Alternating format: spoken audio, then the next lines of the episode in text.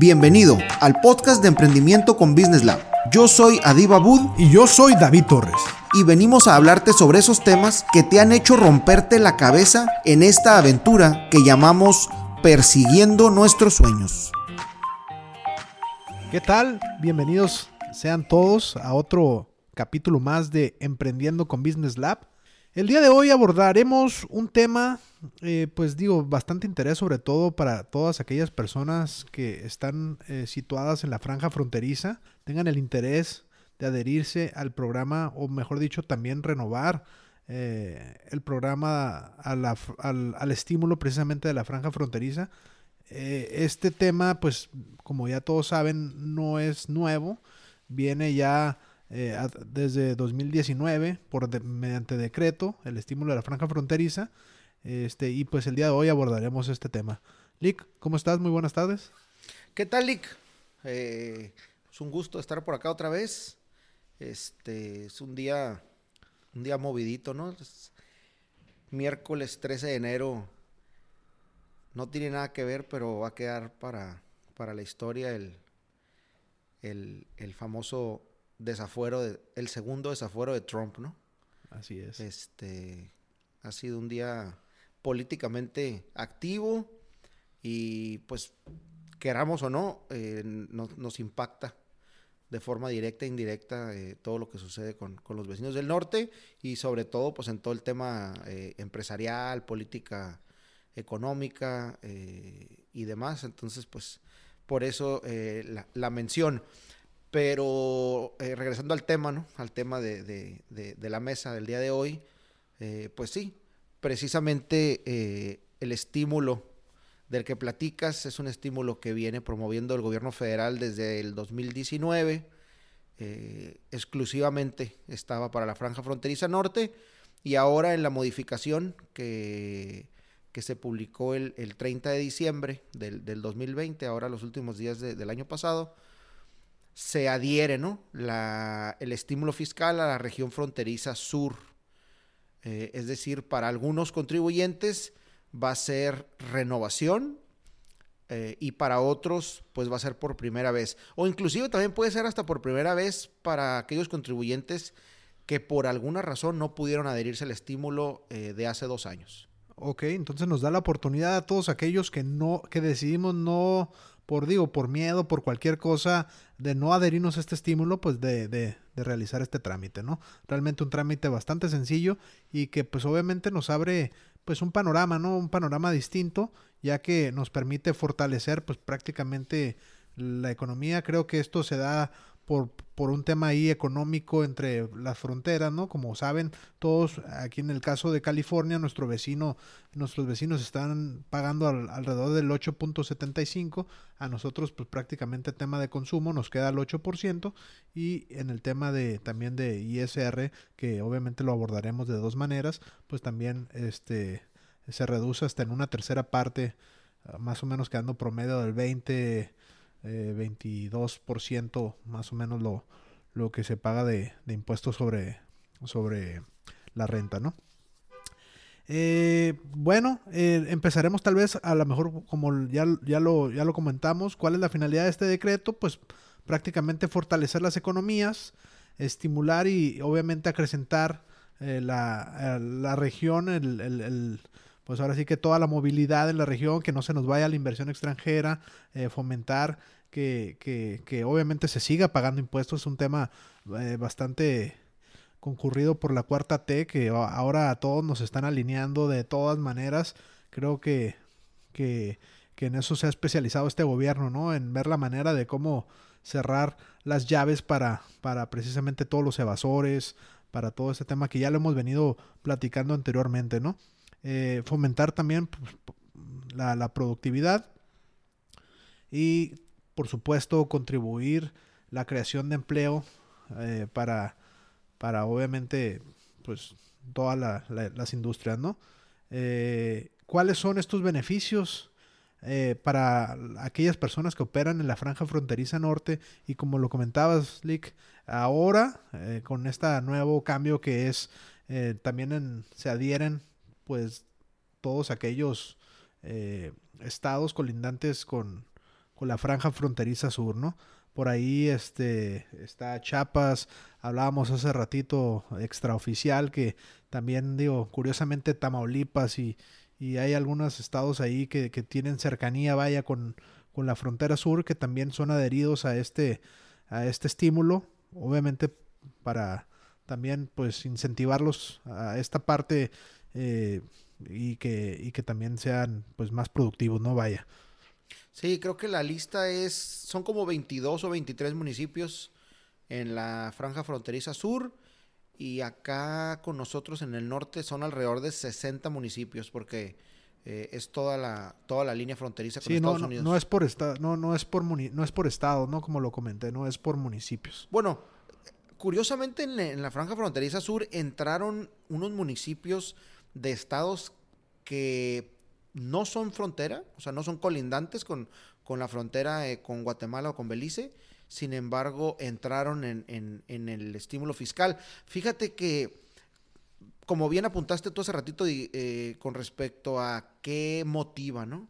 Eh, el, decreto para el estímulo fiscal. En la parte norte, como, como bien lo dijiste, es esta competitividad con respecto a los vecinos del norte y en el sur igualmente, ¿no? Es, una parte de reactivación económica, pero en la exposición de motivos del decreto también mencionan algo con respecto a la migración que ha habido en los últimos años de América del Sur hacia América del Norte, ya sea Estados Unidos o, México, y, parece ser que este efecto migratorio ha, causado o, ha tenido este, estragos en la parte económica y por eso es que el gobierno federal decide agregar a, la franja fronteriza sur.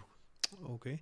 Y digo, y para, para, entender un poquito más acerca de cómo me beneficio, eh, como, o sea, cómo se beneficia mi empresa con estas operaciones en, en las franjas fronterizas, pues digo, básicamente el gobierno eh, pues eh, te da un crédito fiscal por el equivalente a la tercera parte en materia de impuestos sobre la renta para el ejercicio de los pagos provisionales. O sea, no es que yo vaya a pagar menos de un inicio, sino que esto se viene a, realizar mediante un crédito fiscal que, lo tenemos que solicitar, vaya, ¿no?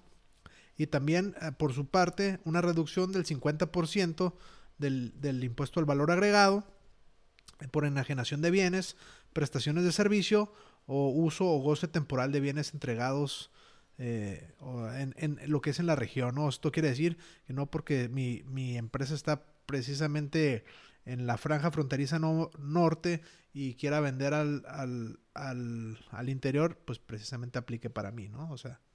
Sí, exacto. El, el, el, decreto eh, por ahí eh, es, es, muy cuidadoso con, con, ese tema.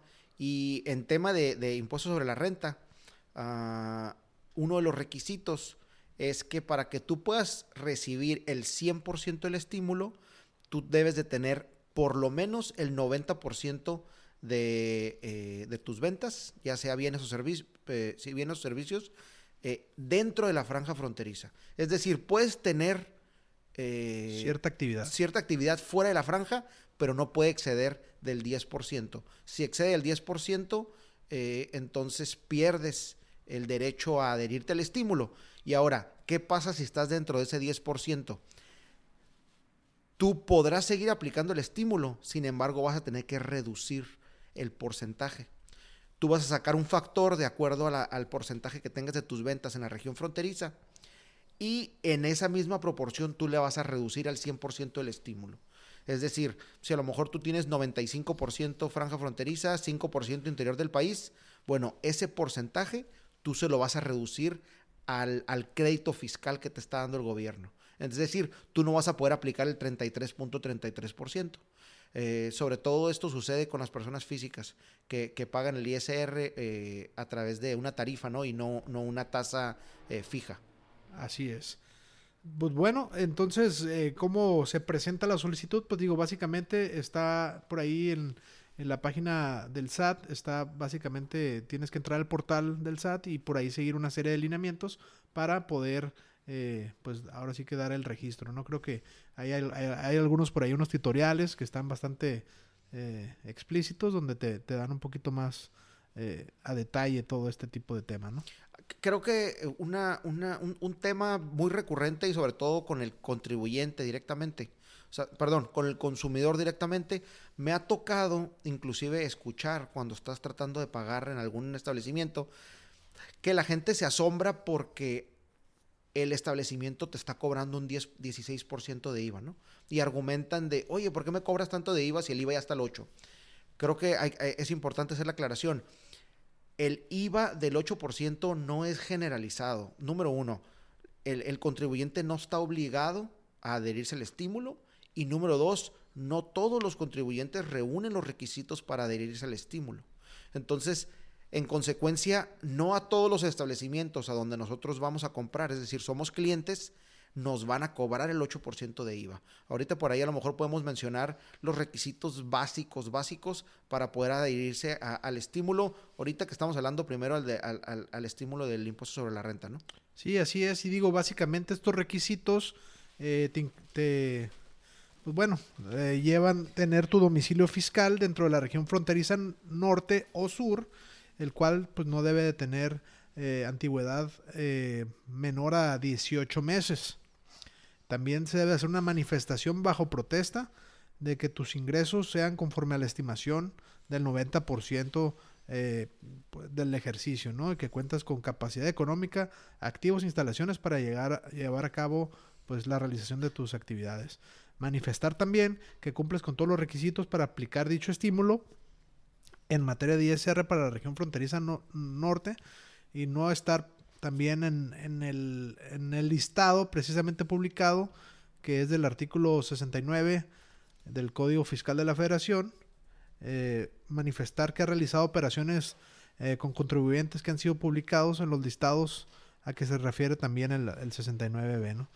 Eh, también por ahí te dice que requieres contar con una opinión de cumplimiento positiva el, buzón tributario activo también es un requisito. Muchas personas han estado muy renuentes a este tema, pero bueno, ya creo que eso es algo que tarde o temprano va a pasar y, pues creo que la invitación es hacerlo lo más pronto posible y, y, y pues ahora sí que estar al día, ¿no? En este sentido. Y también otra exposición de, un manifiesto de decir de, protesta, donde de manera expresa señales que en el ejercicio ejercicio inmediato anterior, cuando menos del 90% del total de los ingresos se obtuvo también de la franja fronteriza norte. Sí. Eh, algo importante es eh, quiénes pueden optar por este beneficio, ¿no? Este, en el caso del impuesto sobre la renta, son personas físicas que realicen actividades empresariales y ojo, hay, que ser muy cautelosos y analizar eh, el régimen en el que tributamos. Eh, hay, que, hay que acercarse con nuestros asesores eh, financieros o nuestro contador para, para ver exactamente cuál es nuestro régimen y cuáles son las obligaciones que tenemos dadas de alta. Porque el régimen fiscal se llama régimen de actividades empresariales y profesionales. Sin embargo, el estímulo para efectos de ISR solamente le da la opción de adherirse o les, da la opción de tener el beneficio del descuento de una, de una tercera parte en ISR a las, a las personas físicas que realicen actividades empresariales. Y por ahí también en, la ley del IVA, si no me equivoco, creo que es el artículo 10, eh, dice exactamente cuáles son las actividades empresariales y cuáles son las profesionales si nos preguntan, oye, mi abogado, oye, mi contador, eh, oye, un nutriólogo o un médico, eh, ¿me puede cobrar el 8%? Ah, no, perdón, eso es con respecto al IVA. estos em, emprendedores o empresarios no pueden adherirse al beneficio del ISR.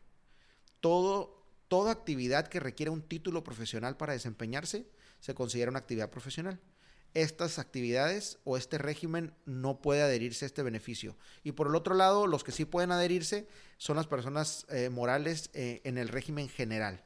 Eh, todas estas personas sí pueden adherirse al, al, estímulo del ISR. Las que definitivamente no pueden son todas las personas o todos los contribuyentes que tengan algún otro tipo de estímulo. ¿Como cuál? Por ejemplo, todos los que realicen actividades primarias actividades agrícolas, ganaderas, silvícolas, pesqueras. El RIF tampoco puede adherirse al, beneficio del ISR. ¿Por qué? Pues porque ya sabemos que el régimen de corporación fiscal tiene otro estímulo eh, en, cuanto a un, esquema de descuento eh, de 10% anual eh, de, reducción en el ISR. Los, ya habíamos comentado, los que presten servicios profesionales independientes, ah, los que presten, los que realicen actividades económicas a través de fideicomisos ah, y las empresas que se encuentren en proceso de liquidación. Ah, todo lo que tenga que ver con créditos, seguros, fianzas, todos estos negocios no pueden optar por este beneficio, Lico. Eh, ahora sí que en qué, en qué, qué cambió, ¿no? De un año a otro, ¿no? Eh, aquí hay, algunos de los más relevantes cambios, eh, que se sustituye lo, que es la autorización para aplicar el decreto por un aviso precisamente en el padrón de los adheridos precisamente al estímulo. En renovación, el aviso se deberá presentar a más tardar el 31 de marzo del ejercicio del cual se trate. Eh, se permite la inscripción del padrón a contribuyentes publicados en la página del SAT que se les hubiera condonado ya algún crédito fiscal. Anteriormente esto no era posible. Eh, y se aclara que para efectos también este, se aplica eh, el estímulo fiscal por servicios de transportación de bienes o personas, ya sea por vía terrestre, marítima o aérea, cuando dichos servicios inician y concluyan en la región fronteriza norte sin realizar escalas fuera de ella, ¿no? También algo que, hay que em, mencionar es que por el hecho de presentar el aviso no quiere decir que en automático vamos a recibir eh, la, aceptación ¿no? al estímulo ah, fiscal. Eh, acuérdense que si estamos dentro de la lista de domicilios eh, no identificables, va a ser una, una causal por rechazo del estímulo. Eh, hay que presentar obviamente el aviso en la plataforma del SAT, como, como ya comentó David. Eh, y otra cosa también bien importante, necesitamos tener activo nuestro buzón tributario. Este, ese, es, ese es otro requisito fundamental. Eh, y obviamente que esperar, por ahí el SAT creo que menciona son 72 horas una vez presentado el aviso para, para para poder, eh, pues ahora sí que hacer uso, ¿no? O, tener derecho de, del, del, del, descuento eh, de una tercera parte con respecto al, al, ISR. Ah, otro, pues ahora sí que se, se come aparte, ¿no? Este, también tiene su estímulo y esto es la reducción de un 50%, las personas no pagan el 16% como todos por ahí, por ahí este en el momento que se publican, se hacen este tipo de publicaciones donde la frontera es beneficiada, por ahí también las personas del centro, "Oye, ¿por qué nosotros seguimos pagando? Se les hace injusto." Digo, digo, en nuestro caso somos de la región fronteriza, hasta cierto punto nos vemos beneficiados, pero eh, pues también obviamente se entiende, ¿no? Por parte de del principio de igualdad, ¿no? De, por otra parte de la República. Sí, correcto. Este, el, IVA pues viene a ser un beneficio directamente al, consumidor. Eh, la parte de la reducción en el impuesto al valor agregado ah, siempre grava al consumo y, obviamente que este impuesto pues se ve reflejado en, en el precio, ¿no? En el, en, el, en el precio final que pagamos por todos los bienes y servicios que hay, que hay afuera en el mercado. En, el caso del IVA, eh, en realidad se pueden adherir casi todos los contribuyentes, personas físicas y personas morales. Las únicas que entran aquí eh, y es repetitivo con respecto al ISR son los que enajenen bienes inmuebles, intangibles o el suministro de contenidos digitales. Y volvemos a la misma justificación. Eh, la, finalidad de, ambos estímulos es reactivar, ¿no? Reactivar la economía, eh, promover el empleo en las franjas fronterizas. Y, toda la parte de, bienes o servicios intangibles y, contenidos digitales, pues obviamente que se pueden eh, comprar o, se puede, la demanda de estos, de, estos servicios se puede dar en, otras regiones del, del país. Así es, dentro de los, de los casos excluidos para su aplicación en el estímulo fiscal en materia de, de IVA, pues básicamente encontramos por ahí, o sea, quienes no definitivamente no aplican para lo que es enajenación de inmuebles, enajenación o arrendamiento de intangibles, eh, los servicios que prestan plataformas digitales eh, o quienes opten por esquema de pagos definitivos precisamente en plataformas digitales, empresas que los, los, los famosos EFOS, que facturan operaciones simuladas y que deducen facturas de operaciones simuladas, por supuesto, los excluyen. Empresas que tengan un socio o accionista que se encuentre en el supuesto de presunción como empresas precisamente de los EFOS. Contribuyentes a los que se les haya aplicado la presunción establecida precisamente en la transmisión indebida de pérdidas fiscales y por último, los contribuyentes que se dediquen a la prestación de servicios de transporte de bienes, personas vía terrestre, marítima, como lo comentamos hace ratito. El, estímulo del IVA eh, lo podemos eh, acceder de igual forma a través de un aviso en la plataforma del SAT